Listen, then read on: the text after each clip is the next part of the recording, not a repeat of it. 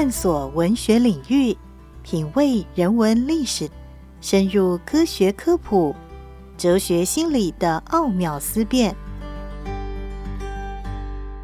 让杨照谈书成为您探索知识世界的指南。欢迎收听。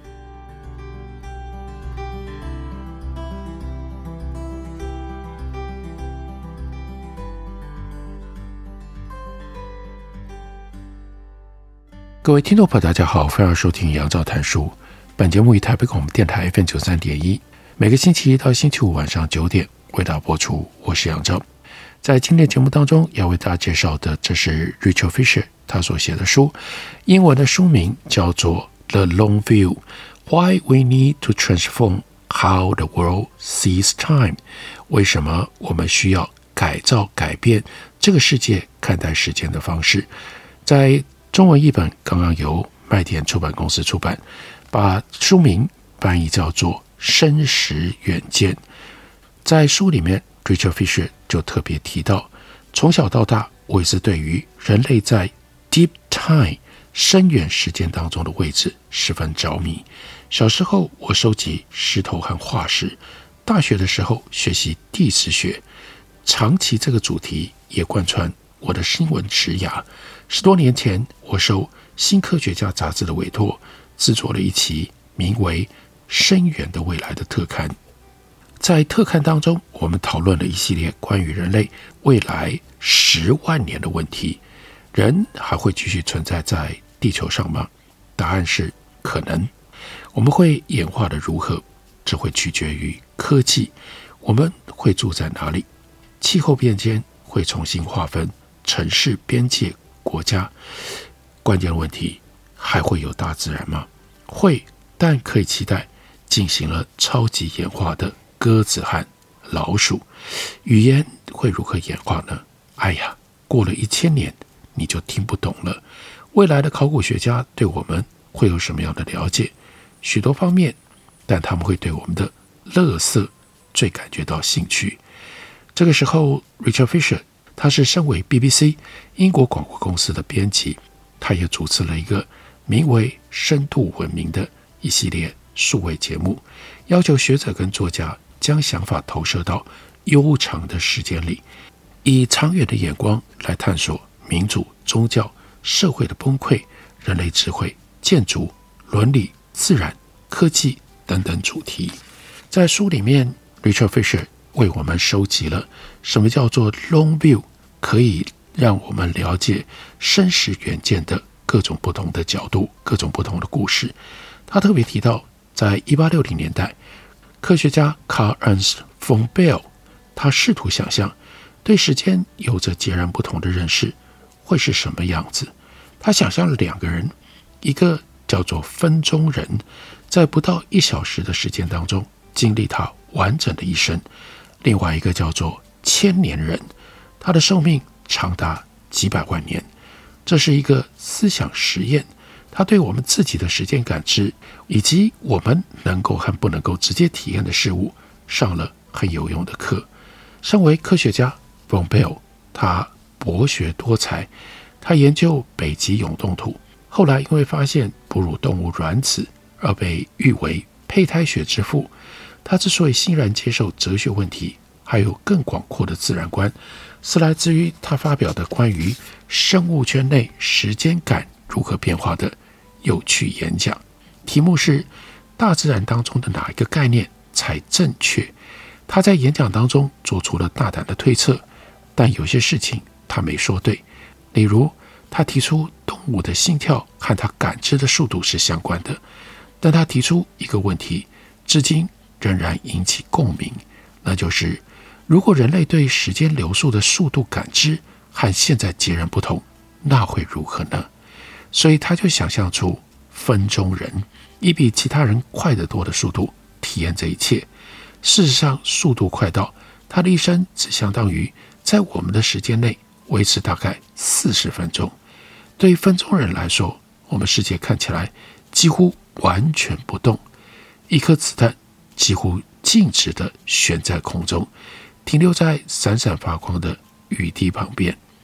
von Baer 他就评论说：“如果他们的耳朵构造仍然跟我们一样，那他们肯定听不见我们听到的每一道声音，但他们可能会听到我们听不到的声音。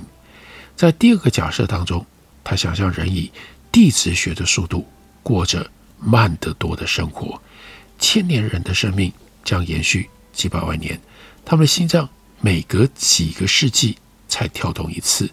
对于千年人来说，世界上的一切都快得看不见，所有的生物都在他来得及记录之下就出现死亡腐烂。但是远远超出我们自身感官能力的变化，会在他的眼前上演。例如，山脉的造山运动像海浪一样起伏，大陆在地球表面漂移，银河系在天空中重新排列成为新的形状，物种出现。消失，自然选择的宏伟故事会在他的凝视注视底下直接成型。今天我们反思蓬佩奥的思想实验，我们会发现，我们掌握了其中的一种观点，但还没有掌握另外一种。现在要以分钟人的角度思考，相当容易。透过相机科技，我们能够以非凡的保真度减慢时间，光是智慧型手机就能够做得到。然而，千年人的观点，我们就很难理解了。正如分钟人无法在春天看到花朵绽放，在秋天看到树叶变色，或者是看到孩子长大，我们的心智也难以理解百万年的年表会长什么样子。我们可以借由理论模型来模拟地壳均衡说的山脉抬升，或者是物种的演化，但是以我们的感官能力而言，我没办法实际体验，因此反思真正长远的眼光，可能令人望而生畏。在大自然当中，地层时代跟演化适应可以测量时间的流逝；在文明当中，则以宗教跟帝国来测量；在社会当中，以国家和革命来进行测量。然而，对于一个人来说，重要的单位仍然是年。再往上，generation 世代。最多是人的一生，我们短暂的寿命，在更长的时间范围内去思考一个人的角色，是人类心智很难理解的一个概念，因为和日常经验有了太大的差距。深度时间是看似无底的巨大深坑，是四面八方的海平线，是恒星之间无限空间的黑暗。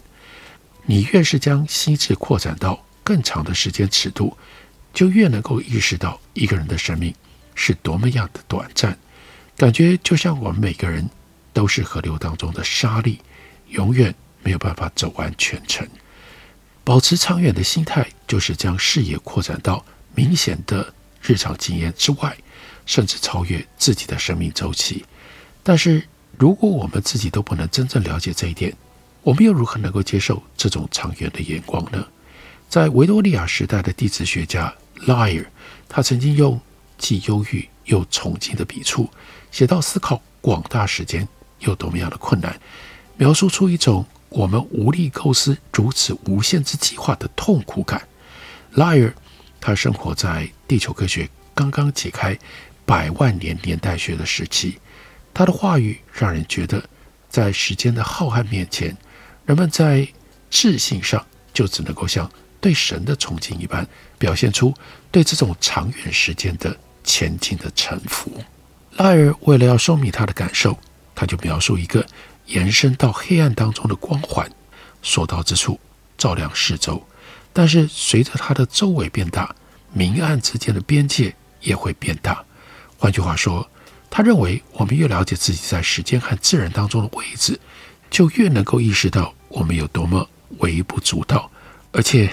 所知如此的少，赖尔就写着说：虽然宇宙的结构在时间跟空间上可能是无限的，但若是假设所有怀疑和困惑的来源都能够消除，那就太过于自以为是了。再过相当长一段时间，在一九八零年代协助推广深度时间概念的科学作家 McPhail 他表示，人类可能根本完全无法理解。这个概念，他在很具有影响力的著作《盆地跟山脉》当中他写着：人类的意识可能在更新世的某一个今天开始跳跃沸腾，但这个种族大体上保留了它动物时间感的本质。人们的思考范围可以达到五个世代，往前两代，往后两代，高度集中在中间的那一代，那可能是不幸的，而且可能别无选择。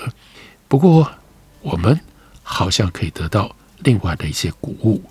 纵观历史跟世界各地，一直都有一些深谋远虑的个人、团体、文化，透过反思他们在生成时间尺度内的角色，找到了意义。找到了清晰的思路，也找到了目的，所以我们应该要向他们学习。有很多通往长远眼光的途径，包括文化实践、道德视角、艺术手段等等。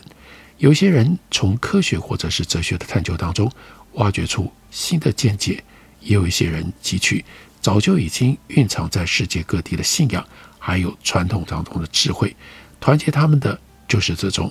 长远远光、操之在即的特别的信念，这本书就帮我们收集了许许多多这方面的内容，用非常鲜活说故事的口吻，让我们能够去接近，能够去思考。The long view，生时远见。我们休息一会儿，等会儿来继续聊。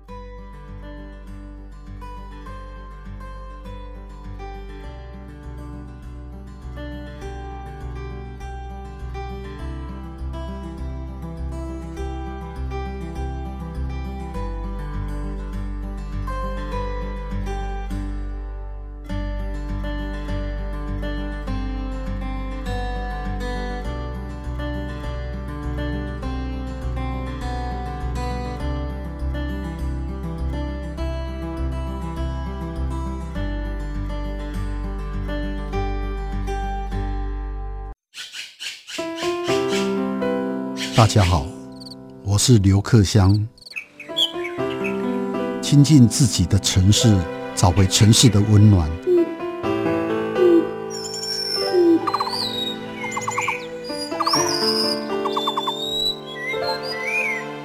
听见台北的声音，就在台北广播电台，FM 九三点一，AM 一一三四。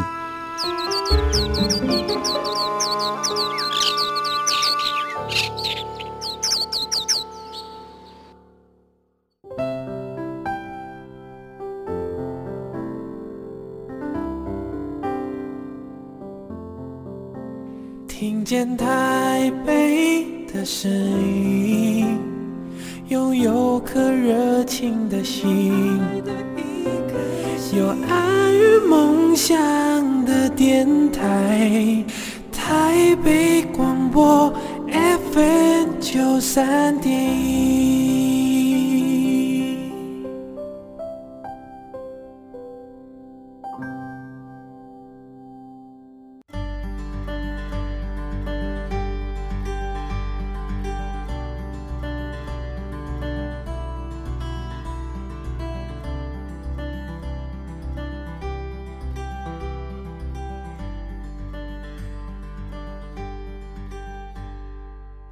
感谢你继续收听《杨照谈书》。本节目以台北广播电台 FM 九三点一，每个星期一到星期五晚上九点，为了播出到九点半。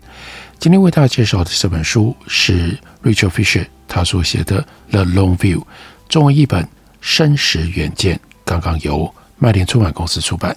在书里面，Rachel Fisher 提到了他女儿在二零一四年出生，他意识到他的女儿有可能可以活到。二十二世纪，所以关于世纪这样的一个概念，其实真的并不是那么长，那么样的遥远。他的下一代就有可能进入到另外的一个世纪，所以他就对于女儿的成长放进到这样的一个时间观当中。他说：“我看着女儿 Grace 渐渐长大，而他对时间以及自己如何融入时间的理解越来越多。他的观点。”每一年都在变化，见证这种发展，也影响了我自己的观点。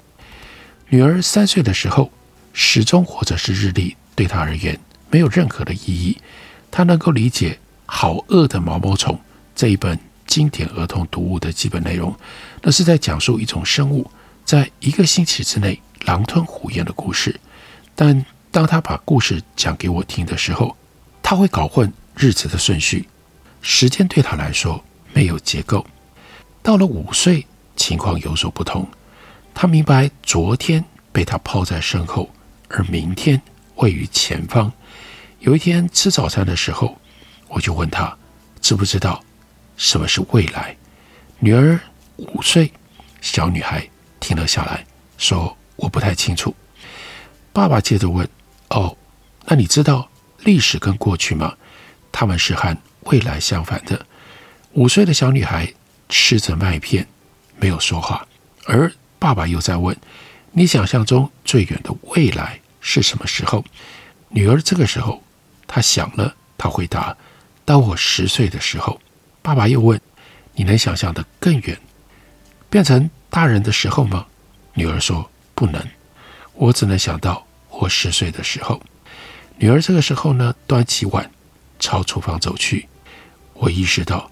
明天对他来说是存在的，但是几年之后就变得幽暗了。女儿再长大一点，到了七岁，在餐桌上又讨论了一次这个话题。爸爸问女儿有多想，爸爸问女儿有多长会想到未来。Grace 就说不长啊，不过我有时候担心会发生什么事。爸爸问担心什么？女儿的回答说担心会受伤。或者是被逮捕什么的，那爸爸又问：“你能够想象到你长到和我和妈妈这样年龄的时候吗？”女儿直接回答：“不能。”那你能够想象自己变成青少年吗？女儿说：“可以。”你能想象有自己的孩子吗？女儿的回答是：“哇，这很吓人。”到八岁的时候，Grace 开始对于历史跟地质有兴趣。放学回家会告诉我有关埃及人或者是都铎王朝的事情，并且开始收集化石。他还开始用假设的事件去填充他的未来。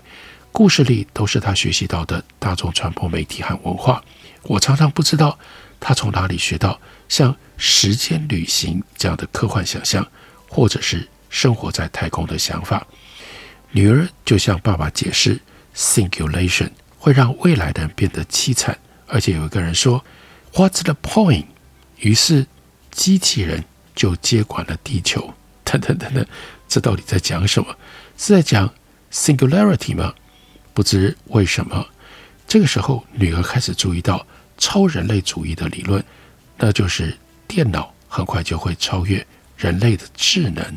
你到底从哪里学来的？哦，原来是卡通。他说。当我反思这些对话的时候，想起我们并不是与生俱来就具备有长远的眼光，而是慢慢形成、慢慢发现的。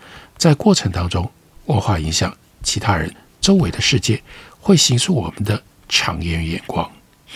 我承认，许多年前开始写这本书的时候，为什么会对于培养深度时间视角有兴趣？那是源自于恐惧。明天的威胁，担心短期主义会掩盖未来的危险。我想象着我的女儿进入二十二世纪的轨迹，看到了一个因为气候变迁、环境退化、技术失误，或者是更糟糕的情况而被破坏的未来世界。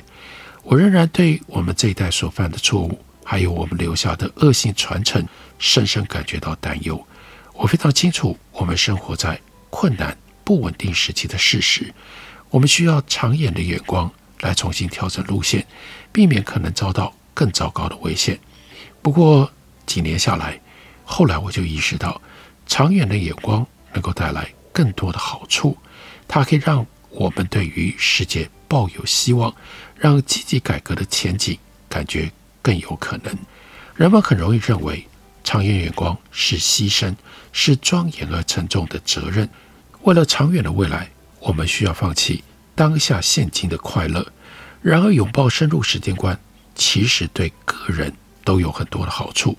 Richard Fisher 他就说：“我了解到，长远眼光可以在动荡当中提供视角，在坏消息压得人喘不过气的时候，提供能量和自主的来源。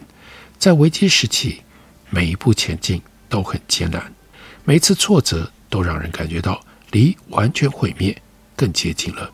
但在这样的奋斗当中，长远的眼光就可以提供我们坚毅和洞察。如果你想要走出困境，你想要掌控命运，而不是在走向未来的时候跌跌撞撞，你需要指南针来指引你方向。这就是长远眼光在驾驭复杂世界的时候所提供的指引形式。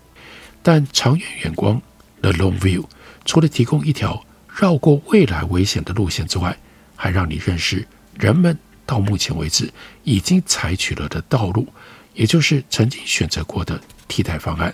还有未来可能出现的无数不同的方向，保持 long view，保持长远的心态。你要知道，在我们随着时间行进的时候，总是有多种可能性，许许多多的转折点。长远眼光让我们看到，只有当未来变成了现在，才是独一无二的。一直到变成现在之前，未来有各式各样的可能。关于长远思考的一个误解是，它让人们把所有的精神都放在过去或者是未来，却脱离了当下现在的世界。相反的，Richard Fisher 相信，透过时间的视角看待世界，会让当下的生活更有意义。抛弃狭隘的短期主义，可以让你更能够将心思集中在当下，清楚看到什么是真正重要，什么需要改变，什么危险。并且有害，以及当今世界上什么是值得享受，什么是值得欣赏的。长远眼光也提供当前的明确目标，那就是对未来世代的责任。有些人可能会认为这意味着建立伟大的遗产，然而我不认为我们需要耗尽精力为后代打造传家宝，也不需要解决他们所有的问题，或者是告知他们我们对未来的想望。毕竟，我们无法预测他们的需求、他们的价值观，就像生活在一千年前的人无法想象今天的需求、今天的价值观一样。我们所能够留下最伟大的遗产是什么呢？是选择。如果我们能够确保明天的人们有方法、有自主权，在永续发展的世界当中决定自己的道路，这样就够了。Rachel Fisher 接着说。我知道，并不是每个人都能够稳定或者是舒舒服服地超越当前的困难思考。许多人需要帮助，需要支持，而不是别人教导他如何保持 long view，保持长远的心态。我相信 long view 长远眼光不需要雄厚的财力或者是充足的资源，也不应该被视为是精英阶层的嗜好。培养长远眼光是可以从。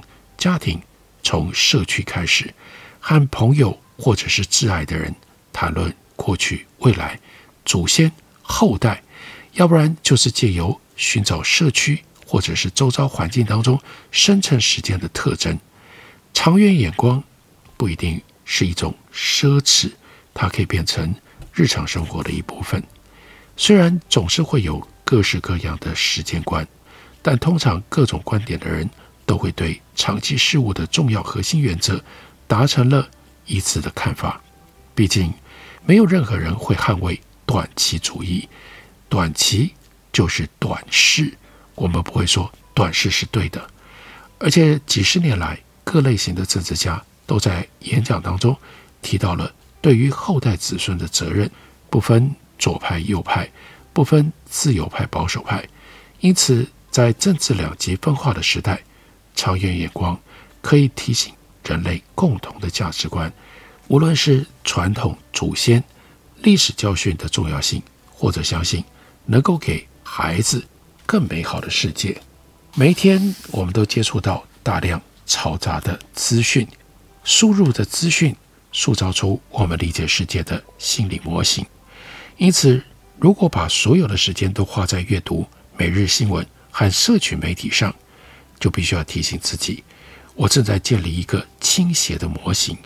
拥抱长远眼光，可以帮助我摆脱这些习惯，更清晰的思考跟观察。我不是要大家远离可信的来源，而是用深度报道加以补充。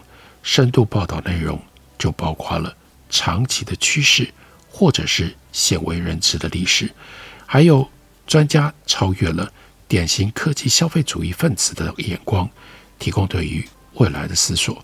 深度报道可以带来深刻的洞察力，可以帮助人减少恐惧、愤怒、无助的感觉。